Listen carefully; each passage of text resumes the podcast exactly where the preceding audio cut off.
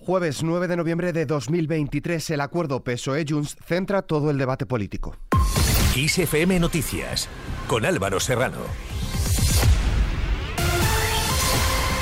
¿Qué tal? Abrimos con una noticia que ha dejado en shock a todo el país. El expresidente del Partido Popular de Cataluña y fundador de Vox, Alejo Vidal Cuadras, ha recibido un disparo en la cara hacia la una y media de la tarde en la céntrica calle Núñez de Balboa de Madrid. SAMUR Protección Civil ha informado de que el herido está grave, aunque estable y consciente. Ha sido trasladado a un hospital de Madrid, del cual no se ha querido dar el nombre por seguridad, mientras que la Policía Municipal mantiene la zona acordonada y es que por ahora se baraja la hipótesis de que el intento de asesinato haya sido o bien un intento de robo o un encargo a un profesional. Se busca a dos individuos que iban en una moto de gran cilindrada, siendo el que se sentaba en la parte trasera quien habría disparado contra Vidal Cuadras. En esta línea, el presidente de Vox, Santiago Bascal, ha celebrado que el fundador de la formación, Alejo Vidal Cuadras, esté fuera de peligro.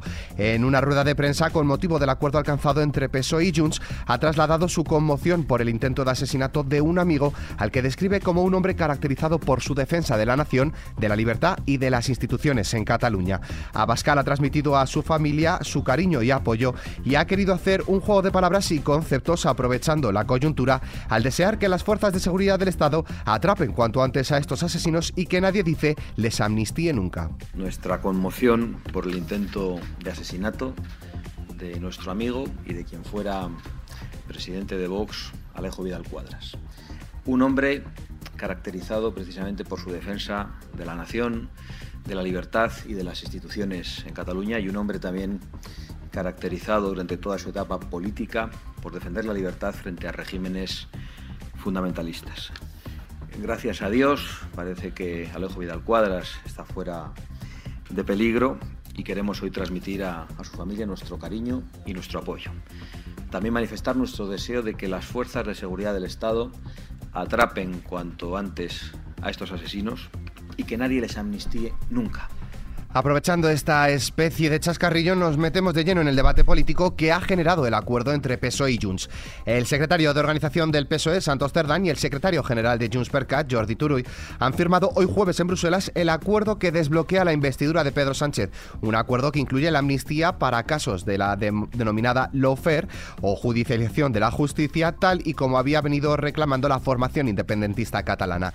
El número 3 del PSOE, Santos Cerdán, defiende que el acuerdo para una futura amnistía relativa al proceso independentista en Cataluña en 2017, que abre la puerta a una nueva investidura del socialista Pedro Sánchez al frente del gobierno, llega en un momento clave para España. Estamos aquí para anunciar el acuerdo del Partido Socialista Obrero Español, un acuerdo para la investidura de Pedro Sánchez como presidente del gobierno de España. Un acuerdo que constituye una oportunidad histórica para resolver un conflicto que solo desde la política puede y debe resolverse.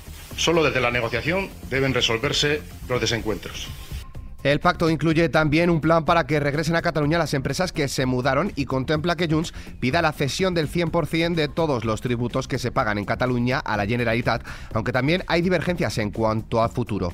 Junts no renuncia a la celebración de un referéndum de autodeterminación sobre el futuro político de Cataluña, mientras los socialistas señalan que defenderán el amplio desarrollo del Estatut de 2006. Santos Cerdán ha dicho que el acuerdo firmado es de legislatura y no solo de investidura y que la ley de amnistía pactada cubre a las personas relacionadas con el procés entre 2012 y 2023. Cerdán precisa que el texto de la ley, que no es aún público, no cita expresamente a ninguna persona y serán los jueces los que valoren si cubre a unos u a otros. La ley de amnistía eh, a los que cubre es a la gente que ha estado relacionada con el proceso desde sus inicios hasta, hasta la fecha de hoy que, o ayer que cerramos el acuerdo, ¿no? esta noche. Eso es desde el 2012 al 2017, eh, perdón, al 2023. Esas son las fechas las que cubre la ley de amnistía. A partir de ahí eh, tenemos que, ver qué sucede con, con todos los demás. No somos nosotros, serán los jueces los que valoren si cubre a unos o a otros. ¿no? Eh, no se ha hablado de nombres en particular, si es la pregunta que también me hace. No se ha hablado de nombres en particular, sino del proceso, de todo el proceso, todo lo relacionado con el proceso hasta el 2017 y posteriormente también del 2017 al 2023. Sobre el referéndum, claro que han hablado y saben cuál es la posición del Partido Socialista y nosotros todo lo que hagamos se hará dentro de la Constitución. Esa ha sido nuestra línea roja. Lo que ambas partes han firmado hoy es el acuerdo político, pues la ley de amnistía está también acordada pero no rubricada, a falta de que la revisen otras formaciones que apoyarán la investidura del candidato socialista Pedro Sánchez. De este modo, Sánchez enfila la investidura tras encajar a Puigdemont en su puzzle más difícil, aunque no tiene todos los acuerdos necesarios cerrados a falta de hacerlo con el PNV. El expresidente catalán, por su parte, Carles Puigdemont, ha asegurado que el acuerdo al que ha llegado con el PSOE sobre la ley de amnistía, que desencalla la investidura de Sánchez, abre una etapa inédita que contribuye, dice, a, la resolución del conflicto histórico entre Cataluña y España y condiciona la estabilidad de la próxima legislatura a los avances y no solo a los cumplimientos de dicho pacto. Hoy el Partido Socialista y Junts per Catalunya han suscrito un acuerdo marco donde se aceptan las condiciones para iniciar una negociación política en los términos que hemos estado reclamando y con un objetivo compartido que contribuya a la resolución del conflicto histórico entre Cataluña y España. Hace dos meses expuse cuáles debían ser estas condiciones si el candidato socialista y presidente en funciones, Pedro Sánchez, quería obtener los votos de Junts para validar su mandato. Mientras tanto, la ejecutiva de Junts per Cat ha aprobado por unanimidad el acuerdo que la formación independentista ha firmado con el PSOE que incluye una ley de amnistía relativa al procés y que permite desencallar la investidura de Pedro Sánchez como presidente del gobierno. La reunión de la ejecutiva se ha celebrado después de que el expresidente catalán, Carles Puigdemont, compareciera en el Club de Prensa de Bruselas para valorar el acuerdo y se ha realizado en un formato híbrido ya que parte de la dirección se ha tenido que conectar por videoconferencia desde Barcelona porque hoy había pleno en Cataluña. La reunión del Consejo Nacional de Junts per de mañana se celebrará de forma mixta y por su parte la consulta a las bases arrancará el sábado 11 de noviembre a las 12 del mediodía y finalizará el domingo 12 de noviembre a las 6 de la tarde, aunque se desconoce por el momento cuándo se harán públicos los resultados.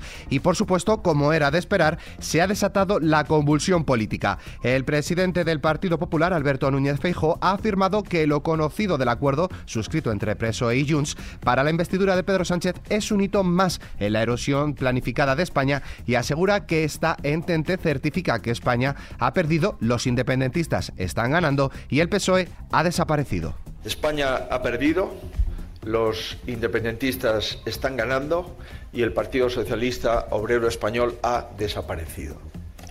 Digo que España está perdiendo porque se está sacrificando la igualdad, los impuestos, la dignidad y el Estado de Derecho de todos. Digo que el independentismo está ganando porque está avanzando en todos sus objetivos. Y lamentablemente, y digo lamentablemente, el Partido Socialista Obrero Español está desapareciendo. Feijóo ha afeado al candidato socialista que se haya aliado con quienes tienen como objetivo derrotar el Estado para apoyarles en su lucha contra el Estado. En este sentido, Feijóo ha subrayado que la humillación a la que Sánchez está sometiendo a nuestro país está siendo completa e inapelable hasta el punto de que los independentistas han, han decidido anunciar este acuerdo en el aniversario de la convocatoria ilegal del 9 de noviembre de 2014. La humillación a la que el señor Sánchez está sometiendo a nuestro país está siendo completa e inapelable, hasta el punto de que los independentistas han decidido anunciar este acuerdo en el aniversario de la convocatoria ilegal que ha tenido Cataluña hace unos años. Feijó también ha añadido. Ya les avanzo que lucharemos con todos nuestros medios ante esta deriva y ante este cambalache de votos por privilegios. Lo haremos por la vía parlamentaria, por la vía legal y a través de la movilización social firme, serena y respetando siempre la convivencia.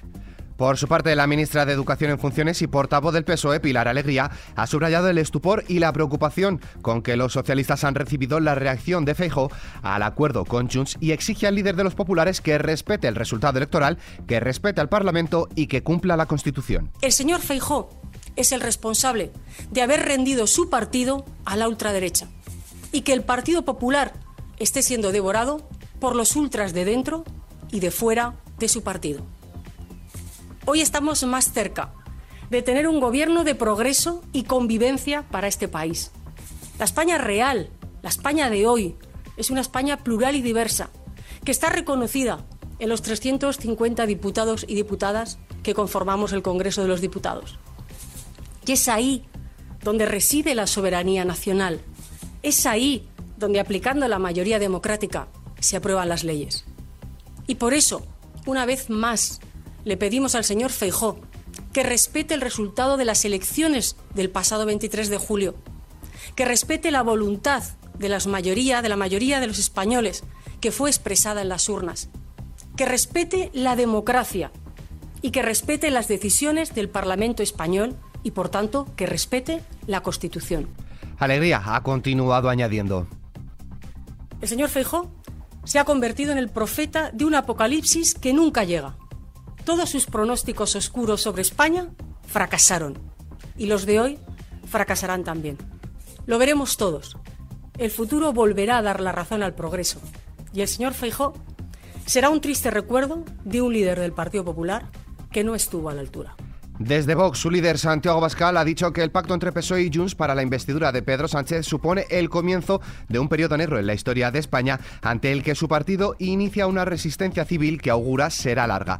A Pascal ha sentenciado que esto solo tiene un fin, o el autócrata con afán de tirano sentado en el banquillo, o los que nos oponemos al golpe en la cárcel. Ya hemos comprobado que el autócrata de la anterior legislatura no se conforma y que en esta legislatura quiere ser directamente un dictador.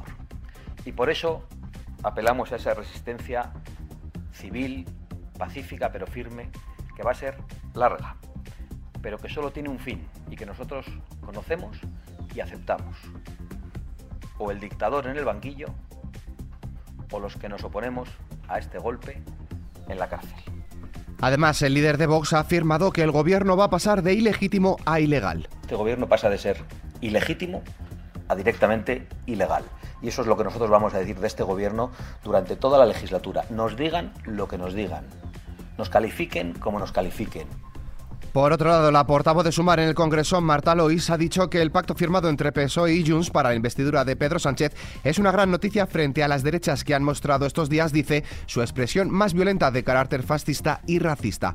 Lois ha llamado a un gran acuerdo para registrar la ley de amnistía en el Congreso de cara a la próxima semana frente al bloque reaccionario de las derechas con su expresión más violenta en las calles estos días, con su expresión más violenta de carácter fascista, de carácter racista estos días en las calles, queremos deciros que hoy es un buen día y es una gran noticia que tengamos un gobierno progresista, un gobierno progresista que ha salido del resultado de las urnas, que ha salido del resultado de la voluntad popular y que lamentablemente las derechas no respetan. Por lo tanto, insisto, hoy es un día muy feliz estamos muy satisfechas y en los próximos días tendremos un gobierno progresista.